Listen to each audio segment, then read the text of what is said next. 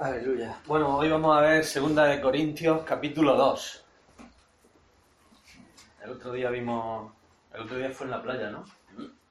No, bueno, sí. Sí. Vimos el capítulo 1, hoy vamos a ver el capítulo 2. Nos va a recordar un poco también algunas de las cosas. Esta carta, Segunda de Corintios, es una carta muy personal, muy íntima de Pablo. Abre su corazón de una forma, igual que en la primera, recordamos que, que era una corrección del pecado, ¿no? Aquí Pablo expresa el dolor de su corazón y, sus sentimientos más íntimos hacia aquella iglesia que él había, que él había fundado y que ahora pues había, había, había recibido mucho dolor y mucha preocupación de esa iglesia. Habían entrado falsos, falsos maestros, como vamos a ver, falsos apóstoles, obreros fraudulentos, y habían puesto a muchas personas en contra de Pablo, ¿no? Entonces aquí Pablo abre su corazón, hace una defensa, una defensa en el espíritu de su, de su apostolado, de su ministerio, y, es una, es una, una epístola muy, muy personal y muy, y muy conmovedora, ¿no? En, la segunda, la segunda, el capítulo 2, segunda de Corintios 2, comienza, comienza el apóstol diciendo, esto pues de- determiné para conmigo, no ir otra vez a vosotros con tristeza, porque si yo os contristo, ¿quién será luego el que me alegre sino aquel a quien yo contristé? vuelve a recordarnos, como en el capítulo 1, la razón por la cual eh, Pablo no había seguido su plan de ir a Corinto, ir a Macedonia y luego volver a Corinto. Entonces, de Macedonia ya no había vuelto a Corinto. ¿Por qué? Porque no quería volver a tener una confrontación dolorosa como la que tuvo en su primera visita, ¿no? Entonces, eh, en esa primera visita, pues tuvo que confrontar a alguna persona que, influenciada por los falsos maestros, estaba en contra de Pablo, ¿no? Y, entonces, en vez de hacerle esa visita nueva para volver a tener una confrontación dolorosa, escribió una carta, una carta severa, una carta severa en la cual, pues, les les exhortaba ¿no? a, que, a que volvieran a la, a la cordura y a la fe, ¿no? Y bueno, pues entonces, antes de hacer esa visita y volver a tener una confrontación dolorosa, Pablo quiso que por medio de esa carta, que luego le acusaron de que era duro en carta y que, y que luego en la presencia corporal no, no lo era tanto, fue una carta severa, entonces quiso dejarles tiempo para que se arrepintieran, para que reaccionaran, ¿no? Entonces por eso está, está diciéndonos esa, esa razón, ¿no? Esto pues determiné no ir otra vez a vosotros con tristeza. Si yo voy y os vuelvo a contristar, ¿quién será luego el que me alegre? Sino aquel a quien yo contristé. Entonces parece que en aquella primera visita, al confrontar Pablo a esta persona que estaba en contra de él, eh, eh, la iglesia no había tomado eh, partido en favor de Pablo. Esto era quizás lo más doloroso, ¿no? Que la iglesia no había disciplinado a aquella persona en defensa de Pablo. Y entonces, pues, claro, lo único que podría traer gozo, como dice Pablo aquí, es el arrepentimiento de esa persona y de también aquellas personas que estaban de acuerdo con él, ¿no? Y por eso dice en el versículo 3, y esto mismo os escribí para que cuando llegue no tenga tristeza de parte de aquellos de quienes me debiera gozar, ¿no? Entonces la carta severa era para que eh, los corintios, pues de alguna forma, se arrepintieran, ¿no? De aquella, de aquella trampa, por decirlo así, en que habían caído, ¿no? Eh, el versículo 4 nos dice que por la mucha tribulación y angustia del corazón os escribí con muchas lágrimas, no para que fueseis contristados, sino para que supieseis cuán grande es el amor que os tengo, ¿no? el motivo de esa carta severa no fue, eh, no estaba motivado por la, por la intolerancia, estaba motivado por el amor. Pablo lo amaba y siempre la palabra de Dios nos enseña que el padre que ama a los hijos le habla la verdad, le, los disciplina, ¿no? Y tiene que corregirlos, ¿no? Y en este caso, pues Pablo no se andaba con, con, con titubeo a la hora de, de, corregir a, su, a, su, a sus hijos espirituales, ¿no?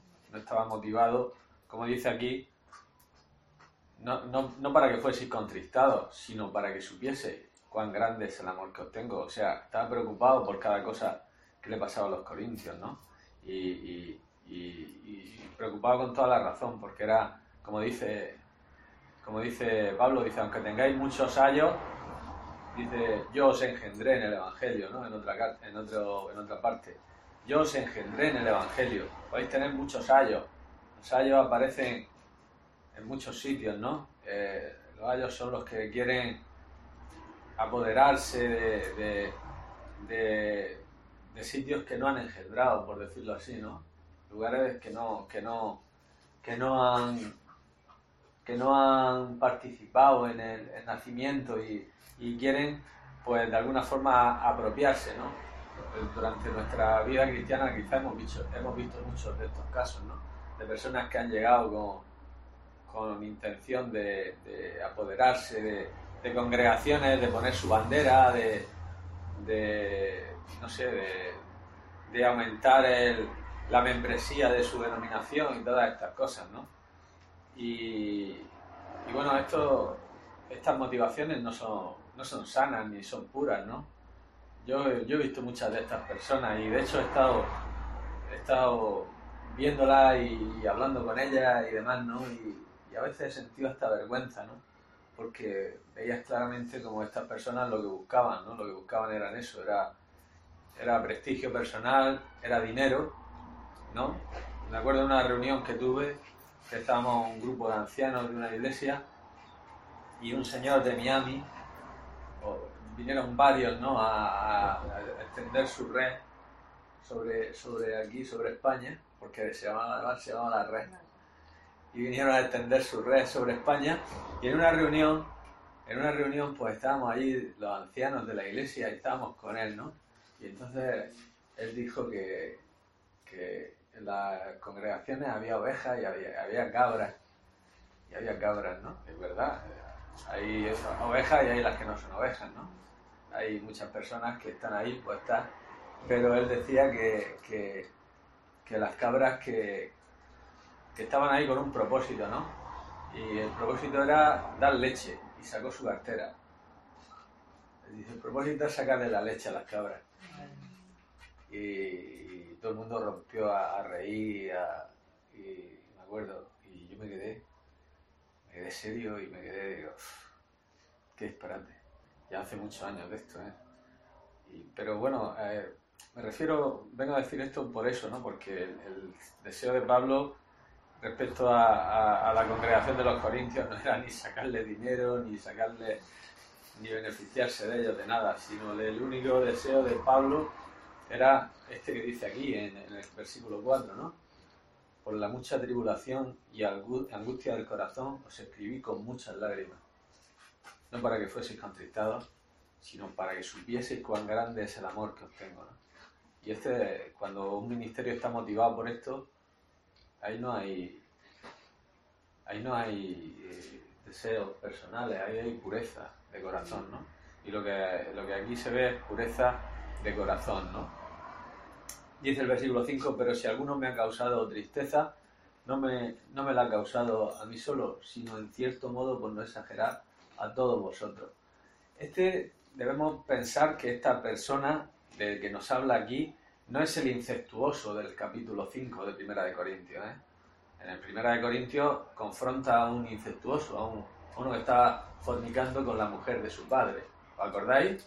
Se oye que hay entre vosotros fornicación y tal fornicación que ni aún se nombra entre los gentiles, tanto que alguno tiene a la mujer de su padre. Entonces, en este caso no era el incestuoso de, de, de 1 Corintios 5, en este caso era una persona que había ofendido personalmente a Pablo. ¿eh? Los maestros falsos llegaban a la, iglesia, a las congregaciones, como veremos, y hablaban contra Pablo. Lo acusaban de todo, de todo. Lo acusaban de, ser egoísta, de ser eh, voluble, de, ser un demente, de ser tosco, de, no estar capacitado, bueno, de muchísimas cosas, ¿no? Y, entonces, pues aquí este, esta persona que confronta es una persona que había ofendido a Pablo personalmente y de rebote, como dice ese versículo, si alguno no me la ha causado a mí solo, sino en cierto modo a todos vosotros, o sea, de rebote había afectado, había ofendido también a, la iglesia, ¿no? Y yo lo que me asombro de todo esto es ver cómo eh, había una libertad, había una libertad en, la iglesia que daba pie a que estas personas pudieran entrar a la iglesia. O sea, veo una parte negativa, que es que estas personas entraran en la iglesia, pero veo la parte positiva que había tal libertad en el cristianismo en las primeras iglesias que estas personas llegaban al punto de que, de que podían introducirse en una iglesia. O sea, no había esa organización tan rígida, tan, tan, tan, tan super, tan super hermética que no, que, no impedía que, que, nada pudiera. Entonces, claro, al haber una libertad, lógicamente estaba esta posibilidad, ¿no? De que estas personas, pues, pulularan por el, por el ámbito eh, de las iglesias, ¿no? Entonces, eh, estaba esta posibilidad. Lo que pasa es que luego estaba el, sobrevedor, el, apóstol o el anciano de la iglesia, que estaba, y la iglesia con, con el discernimiento espiritual, que podía ver esto, ¿no? pero que, había una libertad que, daba pie a que pudieran colarse, como se colaban algunas veces, ¿no? No había esa rigidez de, denominacional de, que, hoy hay, ¿no? Con, tanta, con tanta organización, tan, tan... Cada cosa tiene su parte buena y su parte mala, ¿no? La superorganización pues tiene esa parte mala, ¿no? Que es tan rígida que, se cierra a lo bueno y a lo malo. Se cierra a lo bueno y se cierra a lo malo la libertad que aquí había en la primera iglesia era tal que se abría y a veces entraba lo malo también. Entraba lo bueno y entraba lo malo, ¿no? Entonces, estos son los dos extremos. Muy difícil que a veces encontremos el extremo adecuado para las cosas, ¿no? Y, bueno, aquí lo que pasaba era esto, ¿no? Era que, que Pablo, a pesar de ser el apóstol, a pesar de ser el fundador, a pesar de ser el padre, sin embargo, no ejercía ese, ese control absoluto, ese control absoluto en la iglesia. Dejaba esa libertad del espíritu para que las personas pudieran ser movidas y motivadas para buscar a Dios y buscar la dirección de Dios y buscar y no tener siempre ahí una, una, una vara que, que, la vara la usaba pero a veces la usaba ya cuando, cuando cuando estos ya se habían descarriado un poco, ¿no? Pero, pero vemos la libertad, ¿no? Yo me asombro de, esa libertad que había. Es que veo una falta de, rigidez organizativa asombrosa en estas iglesias, ¿no? No sé si os pasa a vosotros cuando veis y leéis esto, cuando leo hechos, cuando leo estas epístolas, veo y digo, realmente tenían una libertad increíble, ¿no? Y de hecho tenía que ser una libertad tan, tan asombrosa que dice Pablo en Gálatas que cuando llegó a Jerusalén, cuando llegó a Jerusalén Pablo con Tito y Bernabé, dice que entraron falsos hermanos, dice, para espiar nuestra libertad que tenemos en Cristo para reducirnos a esclavitud. Entonces, eh, tenían una libertad en el espíritu, no un libertinaje, pero sí una libertad en el espíritu que tenía que ser llamativa, ¿no? Porque dice que hasta entraron falsos hermanos a escondidas, dice Gálatas 2, dice esas palabras, que entraron falsos hermanos para espiar nuestra libertad que tenemos en Cristo para reducirnos a esclavitud, a los cuales ni por un momento accedimos a someternos, para que la verdad del Evangelio permaneciese con vosotros. O sea, el Evangelio suponía libertad. Está claro, está claro. Y en Gálatas 5 lo vuelve a decir, está firme en la libertad con que Cristo nos hizo libres. Es libertad. Una libertad que debe ser una libertad en el espíritu. ¿Para qué? Para que, para que no entre el, libertinaje y no entre... Pero sí es cierto que había una libertad asombrosa ¿no? entre los cristianos. ¿no? Había una libertad en el sentido de que, de que eso, de que no me puedo suponer ni me puedo imaginar que en aquella primera iglesia un, un hermano por ir a visitar a, a, otra a otro grupo por eh, salir de viaje o por tal, pudiera, pudiera, hacerse, pudiera ser censurado por su propio grupo, por el hecho de tener confraternidad con otros hermanos y por el hecho de visitar a otros hermanos y, como aquí hoy pues se dan los casos, ¿no? que parece que uno eh, eh, hace una aberración, ¿no? si sale de la denominación y se mueve o va o entonces eh, eso lógicamente se ha coartado mucho ¿no? en estos días, pero aquí la libertad que, que, había en las primeras iglesias era realmente asombrosa. ¿no? vamos a seguir. Dice, le basta a tal persona esta reprensión hecha por muchos. Le basta a tal persona esta reprensión hecha por muchos. ¿Qué había ocurrido? ¿Qué había ocurrido? Había ocurrido que cuando Pablo escribió la carta, la iglesia reaccionó. La iglesia reaccionó. ¿Reaccionó y qué hizo? Disciplinó a esta, a esta persona. La disciplinó y posiblemente fuera una reprensión delante de la, de la iglesia, como dice aquí, ¿no? Una reprensión hecha por muchos. Algunos pedían un castigo más severo para, esta, para este ofensor, pedían un castigo más severo, pero Pablo dice, le basta a tal persona esta reprensión hecha por muchos. Por eso sigue diciendo en el versículo 7, así que, así que al contrario, vosotros más bien debéis perdonarle y consolarle para que no sea consumido de demasiada tristeza. Por lo cual, versículo 8, por lo cual os ruego que confirméis el amor para con él. Esta persona había dado suficientes muestras de arrepentimiento y ahora Pablo pide que eh, se le perdone y se le consuele para, no llevarlo a la desesperación. ¿Eh? Entonces, la iglesia había reaccionado a la carta que Pablo había mandado, la iglesia había disciplinado y ahora Pablo le escribe, le escribe, como dice el versículo 9, porque también para este fin os escribí para tener la prueba de si vosotros sois obedientes en todo. Habían obedecido en, el, en la disciplina, ahora debían de obedecer en el consuelo, en el, en el perdón. Como también dice Pablo en el, en el versículo 10, al que vosotros perdonáis, yo también, porque también yo lo que he perdonado, por vosotros lo he hecho en presencia de Cristo. ¿no? Pablo ya lo había perdonado, Pablo no guardaba ningún rencor, ni ninguna ni ninguna eh, resentimiento contra esta persona. Pablo lo había perdonado delante de Dios y con la autoridad de Dios.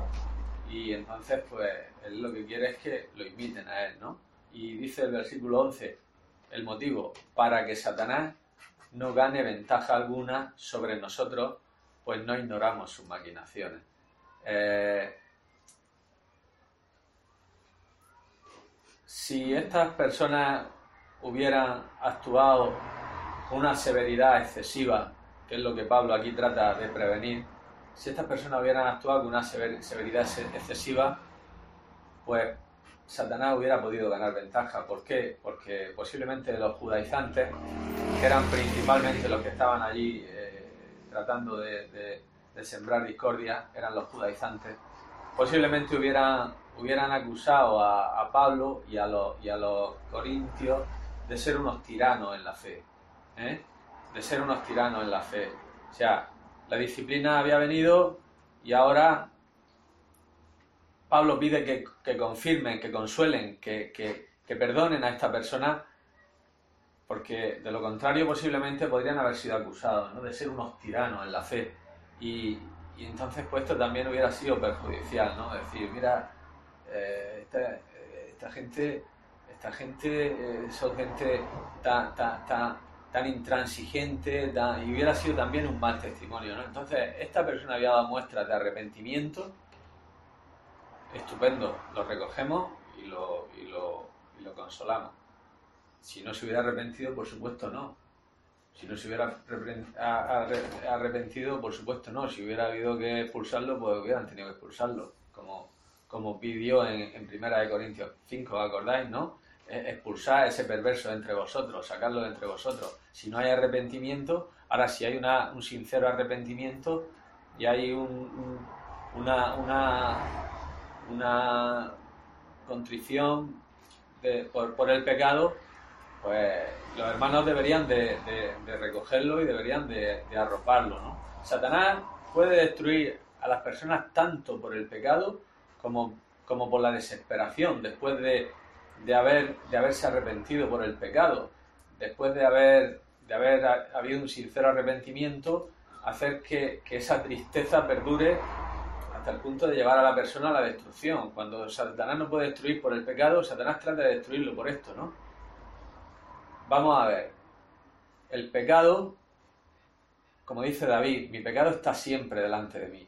Dios quiere que tengamos presentes las consecuencias del pecado en nuestras vidas para que no nos olvidemos el dolor y el daño que produce. Pero otra cosa es que esa tristeza sea tan desmesurada que nos lleve a, a, consumirnos, como dice, consumirnos por la tristeza. Eso tampoco lo quiere Dios. Dios no quiere ni que, ni que seamos, ni que seamos, bueno, el pecado no tiene importancia, ni que seamos, eh, vale, esto es algo liviano, no tiene mucha importancia para Dios. El pecado para Dios es tan sumamente perverso que si no fuera por la obra de Cristo en la cruz, esos pecadillos que cometemos, que no tienen importancia, nos podrían llevar al infierno para siempre. Ya, pensemos lo que es el pecado para Dios. A nosotros quizás no le damos mucha importancia, pero el pecado es terrible. Entonces, el pecado Dios quiere que tengamos presentes las consecuencias del pecado. A mí me ha pasado muchas veces, yo no entendía... Eh, mira, cuando una persona se convierte, a veces le dice, tienes que confesar tus pecados a Dios. La Biblia no dice eso en ningún sitio, para que para ser salvo tengas que confesar tus pecados a Dios, para ser salvo. La Biblia dice que crea en el Señor Jesucristo y serás salvo. Dice eso, ¿no? Que cree en el Señor Jesucristo y serás salvo, ¿no? Entendiendo que el creer es el, el creer de Dios, la fe de Dios, la fe que involucra un arrepentimiento, un cambio de dirección, pero no nos pide Dios que confesemos primero porque no nos vamos a acordar de todos los pecados que hemos cometido. Hemos cometido tanto. Ahora, sin embargo, cuando ya tenemos la luz de Dios, cuando la luz de Dios ha venido a nuestra vida, a mí me ha pasado, y creo que a vosotros también, que algunas veces hemos recordado pecados que hemos cometido y no hemos dado cuenta entonces de lo horrendo que eran y hemos sentido dolor por esos pecados. ¿no? Entonces, yo creo que, el, proceso de Dios es ese. El proceso de Dios es, primero en la salvación hay gozo, hay, hay, hay ahí recibir a Cristo y venir gozo a nuestra vida. Y luego con el tiempo a lo mejor Dios nos hace y nos recuerda pecados que hemos cometido, no para, no para traernos eh, remordimiento ni pesar, ni, sino para darnos cuenta lo horrendo que era lo que habíamos hecho, ¿no? los pecados. Entonces Dios quiere muchas veces que el pecado esté, como dijo David, esté delante de nosotros para que nos demos cuenta de lo malo y de lo perverso que es pero no para destruirnos. Dios no quiere destruirnos por lo que hemos hecho. Dios quiere que lo tengamos presente, que nos demos cuenta de las consecuencias, de, dónde nos podía haber llevado ese pecado, de, lo, de lo que hemos ofendido a Dios con ese pecado, de lo que podíamos haber, si Dios a veces no hubiera puesto su mano y nos hubiera refrenado algo en ese pecado, hasta donde podíamos haber llegado. Y, pero de ahí a, esa, desesperación, no, porque nuestros pecados han sido llevados por Cristo en la cruz, ¿no? Nuestros pecados han sido llevados por Cristo en la cruz y Dios nos ha perdonado, ¿no? Entonces aquí esta persona, pues, lo que no podían tampoco era desecharlo y es lo que Pablo pide, que no sea desechado, ¿no? Que no sea desechado, sino que lo reciban y lo, recojan. El versículo 12 dice, cuando, llegó a Troas para, cuando llegué a Troas para predicar el Evangelio de Cristo, aunque se me abrió puerta en el Señor, no tuve reposo en mi espíritu por no haber hallado a Tito. Así, despidiéndome de ellos, partí para Macedonia. Eh, ¿por, qué está, ¿Por qué está aquí Pablo diciéndonos esa inquietud que tenía? y esa, la razón de esa, de esa falta de sosiego es porque no sabía, en ese momento no sabía cómo habían reaccionado a su carta. No sabían cómo habían reaccionado a su carta. La carta había sido llevada por Tito. La carta había sido llevada por Tito. Y, Pablo deseaba ver a Tito para saber cómo habían reaccionado. Entonces, en ese momento no tuvo reposo. ¿Por qué? Porque no halló a Tito. No sabía cómo habían reaccionado. No sabía si habían eh, reaccionado bien a esa carta severa, si no habían reaccionado bien, cómo, cómo había sido la respuesta. Ya en el versículo 14 nos dice, mas a Dios gracias, el cual nos lleva siempre en triunfo en Cristo Jesús y por medio de nosotros manifiesta en todo lugar el olor de su conocimiento. ¿Qué había ocurrido aquí? ¿Por qué hay este estallido de, de alegría? Porque había encontrado a Tito. Había encontrado a Tito y le había dado buenas noticias. Le había dado noticias de que habían respondido bien a su carta, de que se habían arrepentido, de que habían tomado eh, decisiones con, con, aquellas personas que lo habían ofendido y que estaban de y las que estaban de acuerdo con él. Entonces, entonces aquí hay Pablo, aquí Pablo, como vamos a ver luego más adelante en la carta, la alegría de Pablo es que había encontrado a Tito ya aquí. ¿eh? Daba gracias porque había encontrado a Tito y se gozaba por la respuesta que le había dado Tito, como vamos a ver en el capítulo 7 cuando lleguemos, que hay una, una, una, una, miradlo, miradlo ahora si queréis, un anticipo de, este capítulo, ¿no? Eh, lo vuelvo a decir algo parecido en el versículo 5, 7, 5, dice, porque de cierto cuando vinimos a Macedonia, ningún reposo tuvo nuestro cuerpo, sino que en todos fuimos atribulados, de fuera conflictos, de dentro temores, pero Dios que consuela a los humildes nos consoló con qué? Con la venida de Tito. Y no solo con su venida, sino también con, con la consolación con que él había sido consolado. Bueno, ya llegaremos a ese capítulo. Pero bueno, lo, el estallido de alegría aquí en el capítulo 2 es porque había encontrado a Tito. Tito le había dado buenos informes, que habían reaccionado bien y por eso se alegra, ¿no? Dice el versículo 15 y 16, porque para Dios somos gratos olor de Cristo en los que se salvan y en los que se pierden, a estos ciertamente olor de muerte para muerte y a aquellos olor de vida para vida. Y para estas cosas, ¿quién es suficiente? Aquí vemos el, el doble efecto que el Evangelio tiene, ¿no?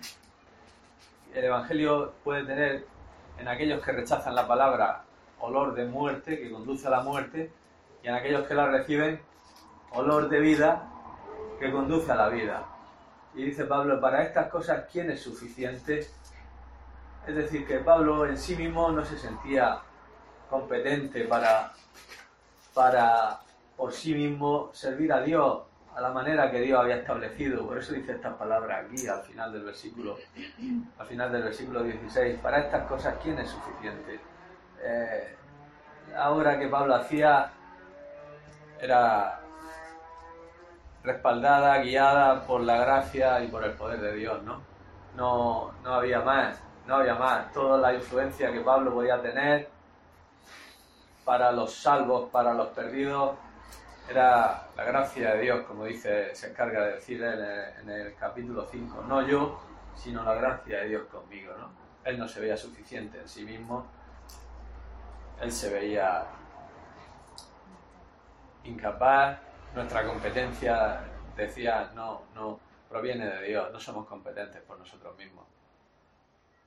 Posiblemente todas las cosas que dijeran contra él serían ciertas si Pablo actuara en la carne, por su propia iniciativa, pero Pablo no actuaba de esta forma, Pablo actuaba en el poder de Dios, entonces ni eran ciertas, ni tampoco le afectaban mucho porque, porque, porque no era él el que, el que, el que estaba actuando, estaba actuando Dios. Lo que pasa es que tiene que hacer una defensa de su, de su ministerio, de su apostolado, también para que muchas personas vieran, vieran que, que, no era cierto lo que estaban diciendo, todo lo que le estaban acusando de, de, de, ser engañadores, de ser, como cuando lleguemos al capítulo 6 lo veréis, engañadores, moribundos, eh, deshonrosos de todo, ¿no? Los ponía, ponían verdes, ¿no?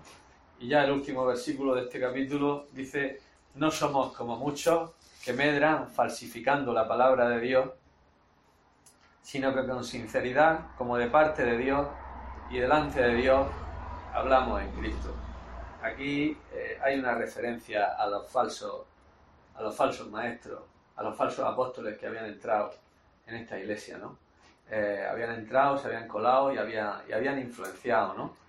Y, bueno, pues Pablo da muchas advertencias en su epístola, en las epístolas pastorales a Timoteo, es impresionante, ¿no? Las advertencias que le da acerca de, de los falsos maestros. Aquí también las vamos a ver en 2 de Corintios, muchas y, tremendas. Pero en, en 2 de Timoteo, por ejemplo, vamos a acercarnos a 2 de Timoteo capítulo 4, ya estamos terminando. 2 de Timoteo 4. Fijaros lo que dice, ¿no? Le dice Pablo a Timoteo,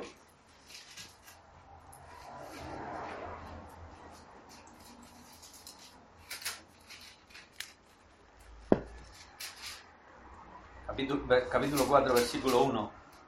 Versículo 1 al 4.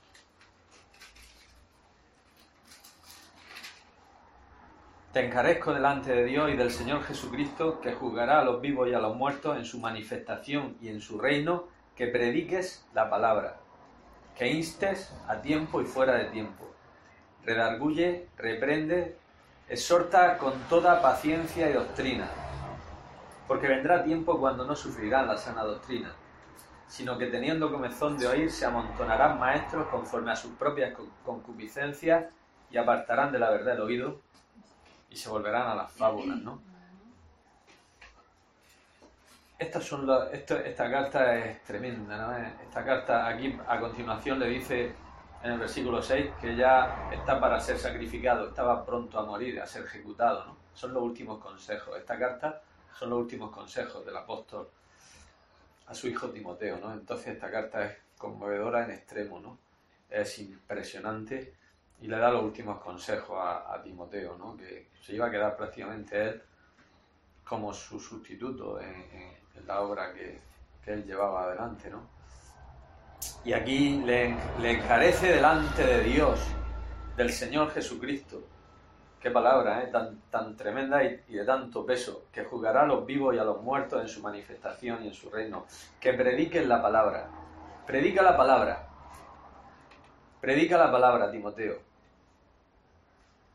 No te desvíes de esto. Redarguye, reprende, exhorta con toda paciencia y doctrina. Tú no te preocupes. La gente va a pedir otras cosas. La gente va a querer otras cosas. La gente no se va a conformar a la sana doctrina. La gente no se va a conformar a las sanas palabras del Señor Jesucristo. La gente va a querer eh, algo que, se sienta, algo que, se, que lo emocione, algo que los distraiga. Pero tú predica la palabra, Timoteo. Tú no te salgas de esto, tú sigue. Se van a apartar, van a apartar de la verdad del oído, se van a volver a la fábula. Pero tú predica la palabra, Timoteo. No importa no importa el número, no importa la cantidad, no importa que se vayan, no importa que te quedes solo. Pablo en una ocasión dice, me he quedado solo, me han dejado todo, me han abandonado todo, me he quedado yo solo, estoy solo.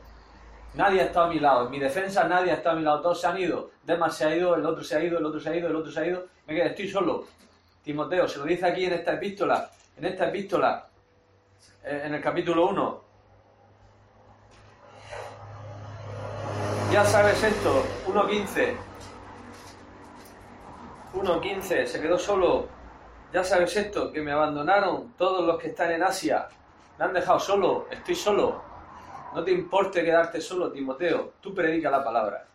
Tú predica la palabra. La gente va a buscar, la gente va a querer, la gente va, la gente va a ir de aquí para allá. Ah, que viene no sé quién, nos vamos para allá. Que viene no sé cuánto, nos vamos para allá. Que viene el sanador, vamos aquí. Que viene el otro, vamos aquí como si Dios estuviera restringido a ese sanador o a ese hacedor de milagros o a ese tal.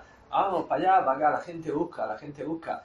Esto ya no es que sea de ahora, esto ya es de, siempre. ¿Os acordáis en el, en, el, en el desierto, el pueblo de Israel? ¡Ay, que tenemos este maná, este maná fastidioso! Solo tenemos este maná, eh, ¿cómo le dicen? Este pan liviano, le llegan a decir, este pan liviano. Queremos, queremos algo que podamos que podamos, algo que sea sustancioso, pepinos, puerros, ajo, melones, cebolla, algo sustancioso, queremos algo de esto, queremos, queremos carne, queremos carne, en otras palabras, porque es lo que querían. Además lo dijeron claramente, hoy no te dicen queremos carne, pero quieren carne, quieren algo que sientan en su alma, algo que, que, lo emocione, algo que lo, que, lo, que lo haga temblar, algo que lo haga eh, eh, estasiarse, algo, quieren algo, quieren, quieren esto, pero aquí no hay nada, es que no hay nada, es que esto es la palabra, siempre el maná, siempre el mismo maná, y siempre el maná, y todos los días maná, y es que estamos hartos ya de maná, Moisés, danos carne, y Dios dijo, os voy a dar carne, ¿queréis carne? Os voy a dar carne, os va a salir la carne por la oreja,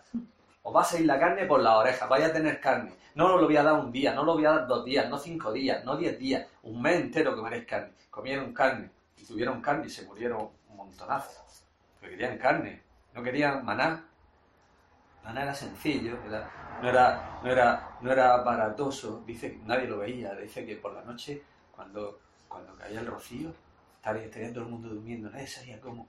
Pero dice cuando se levantaban por la mañana, ahí estaba. Nadie sabía cómo, silencioso, suave. Pero Dios daba de comer. De una forma no, no aparatosa. Y la gente salía. Y allí estaba el maná esperando. Lo recogían ya está. No le gustaba tanto más, tanto más. Es que es fastidioso. Es que es fastidioso todos los días lo mismo. Y Pablo le está diciendo aquí, tú predica la palabra, exhorta con paciencia. Ellos te van a decir, no queremos la palabra, no queremos sufrir la sana doctrina tanto. Eh, queremos, eh, eh, queremos algo que, que, que, que sea, que, diga algo, que, veamos algo, queremos ver, tocar algo, la gente quiere tocar algo, quiere, por eso se hacen ídolos, porque quieren tocar, quieren palpar, quieren sentir, quieren ver. Entonces, eh, esto es lo que la gente busca, ¿no? La gente va buscando esto. Cuando a la gente le, da la palabra, pues a Jesús no le importaba mucho esto, ¿eh? A Jesús no le importaba mucho esto. Eh, o sea, Jesús, me refiero que no le importaba mucho eh, cuando llegaba toda esta gente que quería ver algo, que quería eh, sentir algo, que quería, no le importaba mucho decirle mm, mm, lo que estáis buscando mm, no soy, o sea, tenéis que, ir por otro sitio. Se quedaba solo, ¿no? Se quedaba solo. Venía, ellos querían comer, querían pescado, querían pan, querían tal. Y a Jesús no le importaba decirle, mira, hoy os voy a dar un pan que no os va a gustar y le voy a dar la palabra. Y le hablaba la palabra y, entonces dice que, que, muchos volvieron atrás y muchos ya no andaban con él. Porque Jesús sabía que lo que esta gente, lo que esta gente buscaba y lo que es lo que esta gente quería. Y se quedaba con los doce y se volvía a los doce y dice, ¿queréis también vosotros? No importaba quedarse solo, ¿no? Pero, pero hoy, hoy, eh, hoy los aarones, los aarones que son los que no quieren que la gente se vaya. Los aarones no quieren que la gente se vaya. Los aarones hacen el becerro para tener la gente allí. ¿Qué queréis? Haznos dioses, Aarón, que vayan delante de nosotros. Venga. Aarón podía haber dicho, no, no, nuestro Dios, ya lo habéis visto, no se ve. No voy a hacer ningún Dios. Eh, eh, Moisés está en el monte y hasta que no baje, pues te vamos a colgar, pues colgarme. Pues nos vamos a Egipto, pues iros. Ni quería que lo colgaran, ni quería que se fueran. Y esto es lo que la mayoría de los, líderes buscan. No quieren que los cuelguen y no quieren que la gente se vaya. ¿Qué hacen? Pues lo que, lo que, lo que hemos leído aquí. Se amontonarán maestros conforme a sus propias concupiscencias. Le darán lo que, lo que desean. Le darán lo que desean. ¿Qué queréis? ¿Qué queréis? ¿Fiesta? pues fiesta. Baile, pues baile. Eh, sanidades, pues sanidades. Esto, y entonces le va a dar, la palabra pasa a un segundo plano, pasa, se usa, eh, cuidado, se usa, eh. No, no, no vayamos a decir, es que no se predica, sí, sí, se usa, porque siempre todo va, va diluido. O sea, si llega alguien diciéndote, oye, aquí está el veneno, entonces pues sabes que es veneno, ¿no? Pero cuando el veneno te lo diluye y te lo ponen y te lo meten ahí, te lo mueven, no lo ves, entonces te lo tragas. Entonces esto es lo que pasa, ¿no? Apariencia sí, apariencia de piedad, porque también se lo dice Pablo a Timoteo, ¿no? Dice, en los postreros tiempos vendrá, en los postreros tiempos en los postreros días vendrán tiempos peligrosos porque habrá hombres amadores de sí mismos, ávaros, vanagloriosos, soberbios, eh, amadores de los deleites más que de Dios, y dice, y tendrán apariencia de piedad, pero negarán la eficacia de ella. ¿Qué significa? Que hay apariencia. Hay apariencia, porque si no el engaño se vería a la lengua, hay apariencia. Cuando tú ves en en la TVN esos predicadores tan guapos, esos escenarios tan impresionantes, esas luces que brillan, esos estadios con, con 40.000 o 50.000 personas y ves eh, ese, predicador tan bien vestido, con su corbata, tan bien peinado, tan guapo, entonces dice, esto es de Dios. Hay apariencia, hay apariencia, pero negarán la eficacia de ella. Hay apariencia de piedad, pero niegan la eficacia de ella. O sea, la eficacia, la eficacia de la piedad que está, está en el sacrificio de Cristo, en la, en, la salvación por la pura gracia de Cristo, en la, en, la, en la redención a precio de sangre. Esa es la verdad, esa es la verdad, ese es el Evangelio, ese es el Evangelio, ese es el Evangelio. Entonces, estos sistemas que hacen, pues dejan el Evangelio no en el, en el primer escalón, lo dejan abajo, entonces, ¿el primer escalón cuál es? Pues el primer escalón es la sanidad, el primer escalón son los ritos, el primer escalón es la moralidad, y luego tienen el otro, que es el Evangelio. El Evangelio es primordial. Yo necesito que a mí se me predique el Evangelio todos los días. Como dice John Piper. Dice, yo me tengo que predicar el Evangelio todos los días. ¿Por qué? Porque el Evangelio es nuestra vida. Tenemos que predicarnos. Si no hay quien nos lo predique, tenemos que predicarnos nosotros el Evangelio cada día. Cada día leo Isaías 53. No lo leo, lo, digo porque lo tengo memorizado. Entonces lo digo. Lo digo por la mañana, lo digo por la tarde, porque ahí está el Evangelio. Lo necesito, lo necesito. ¿Por qué? Porque el Evangelio es mi vida. El Evangelio es mi vida.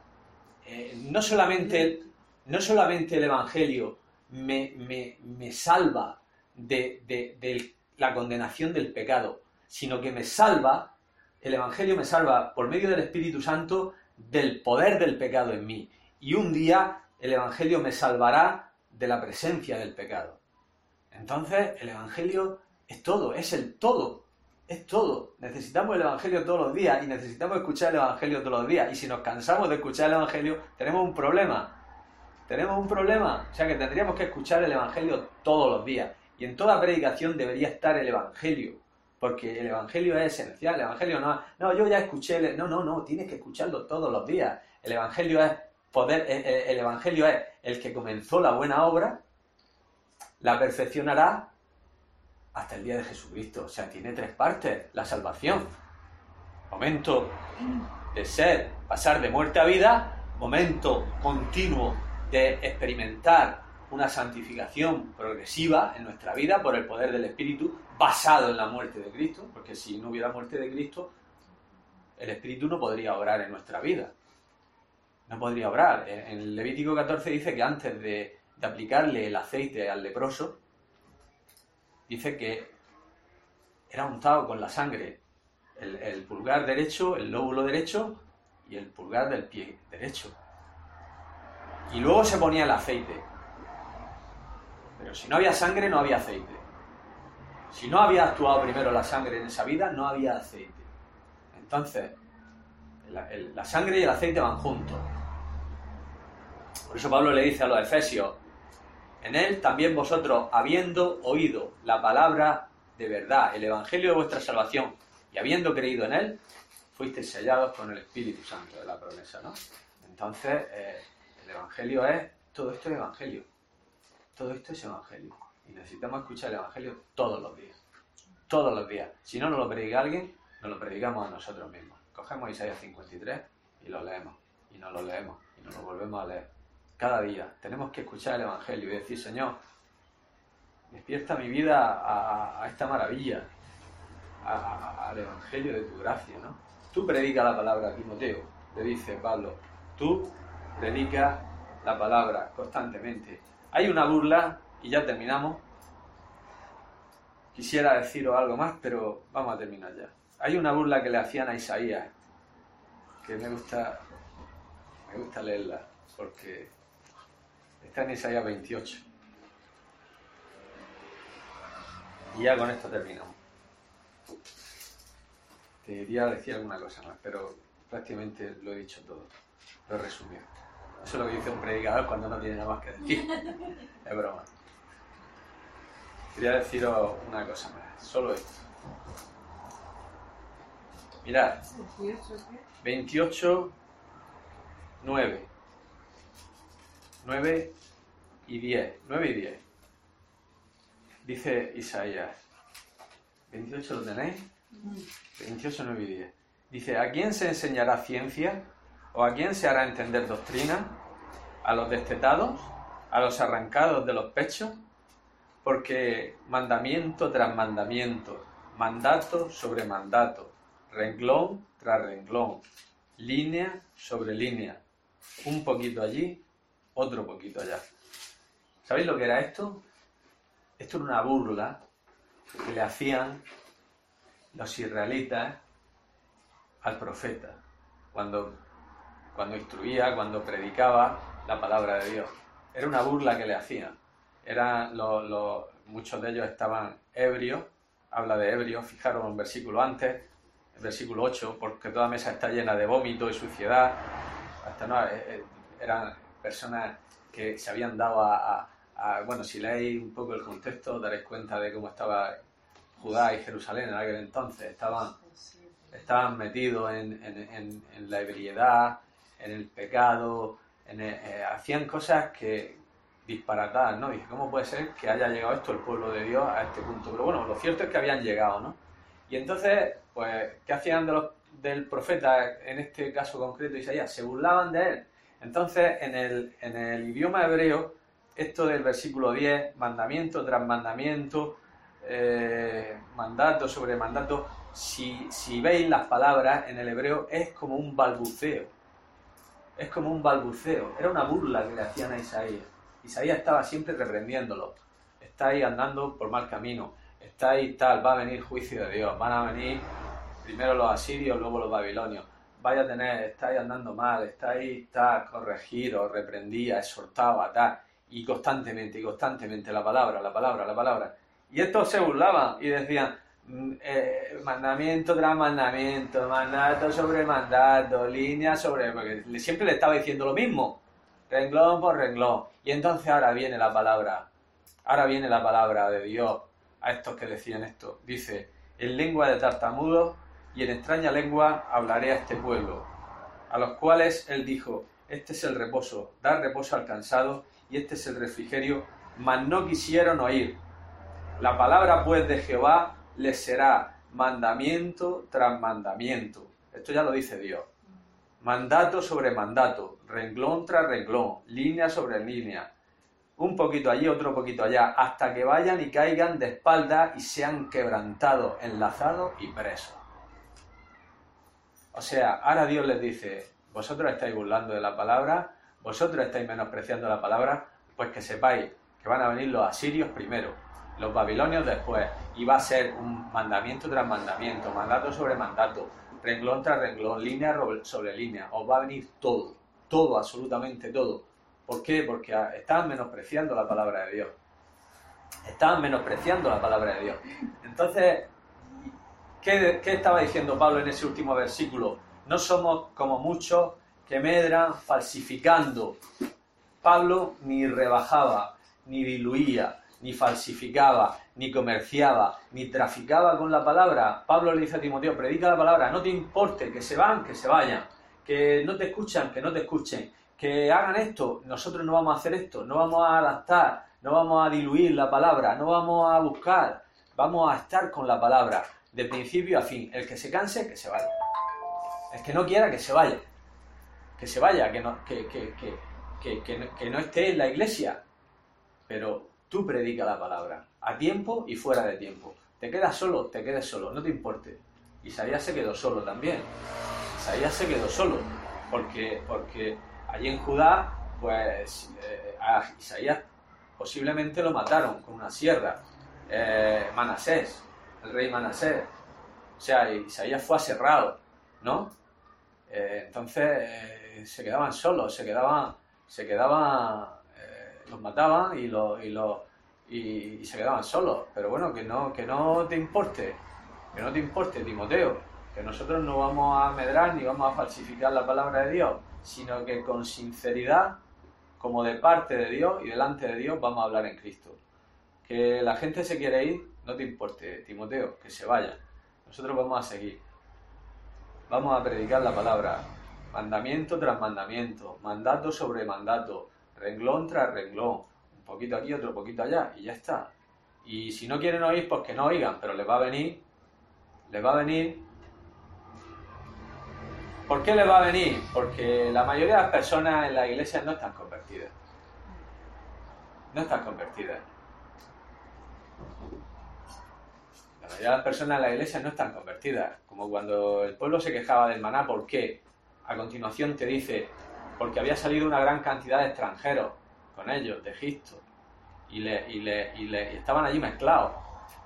Habían salido muchos, ellos vieron una demostración de poder en Egipto y todo el mundo era atraído. Hay una demostración de poder, todo el mundo ha atraído. Imaginaros que mañana el más conocido de, algún, de aquí de Cartagena, que es, yo qué sé, un, enano, de pronto lo ven, crece un metro todo el mundo lo conoce y todo el mundo vendría a donde ha sido, ¿qué ha pasado aquí? Pues todo el mundo iría. Y en Egipto pasó igual, en Egipto vieron maravillas. En Egipto vieron maravillas, vieron una demostración de poder impresionante. Agua en sangre, enjambres de moscas, ranas, moscas, piojos, tinieblas, muertos los primogénitos. Pues salió mucha gente, mucha gente se agregó. Dice que salió una multitud de extranjeros con ellos. Pero esos extranjeros cuando ya había pasado el poder, cuando ya estaban en el desierto, ¿qué pasa? Porque empezaron a quejarse del maná. Maná, siempre maná, maná, ¿por qué maná, no? Y entonces, pues claro, empezaron a, eso, a, quejarse y a, Entonces, en las iglesias, ¿qué pasa? Pues en la iglesia la mayoría de las personas no están convertidas. La mayoría. No, no lo estoy diciendo exageradamente. La mayoría de las personas, la Biblia nos enseña que no están convertidas, ¿no? que son profesantes, están ahí, la parábola del sembrador, la parábola de... Son cuatro clases de personas que están escuchando la palabra. No es que no la han oído, no está hablando ahí del mundo, está hablando de los profesantes, de los que escuchan la palabra. Uno viene la ave, pum, y de golpe se la lleva. Otros nacen en piedra, sale el sol, pum, se, seca. Otros nacen en espinos, la espina la ahoga. Y de los cuatro, ¿cuántos hay que, que dan fruto? Uno, una parte, un cuarto. Yo creo que esa es la proporción en la iglesia, sinceramente, de convertidos. Aproximadamente un cuarto. Un cuarto de convertidos. Entonces, la gran mayoría de la gente que quiere, pues la gran mayoría de la gente quiere eso. Y a esa gran mayoría de la gente que son profesantes, les sorprenderá cuando, cuando llegue el, día del juicio. Día del juicio. Señor, Señor, hicimos esto, hicimos aquello, hicimos lo de no os conozco. Mucho, hace mucho, mucho. Señor, Señor, pero no os conozco, no sé quiénes sois. No os conozco, pero estábamos allí, hacíamos esto, hacíamos lo otro, y hacían milagros, y hacían demonios, y echaban demonios, y, y, y, profetizaban.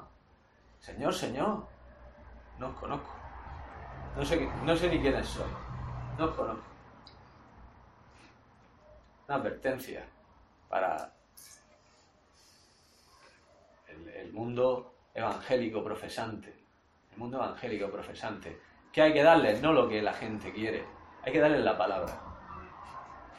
No hay que darles lo que la gente quiere. ¿Que no les gusta? Pues que se vayan. Si no les gusta, que se vayan. Es lo que se debería hacer. No digo que es lo que se haga, digo que es lo que se debería hacer. No se hace, pues Que el Señor nos ayude. Amén.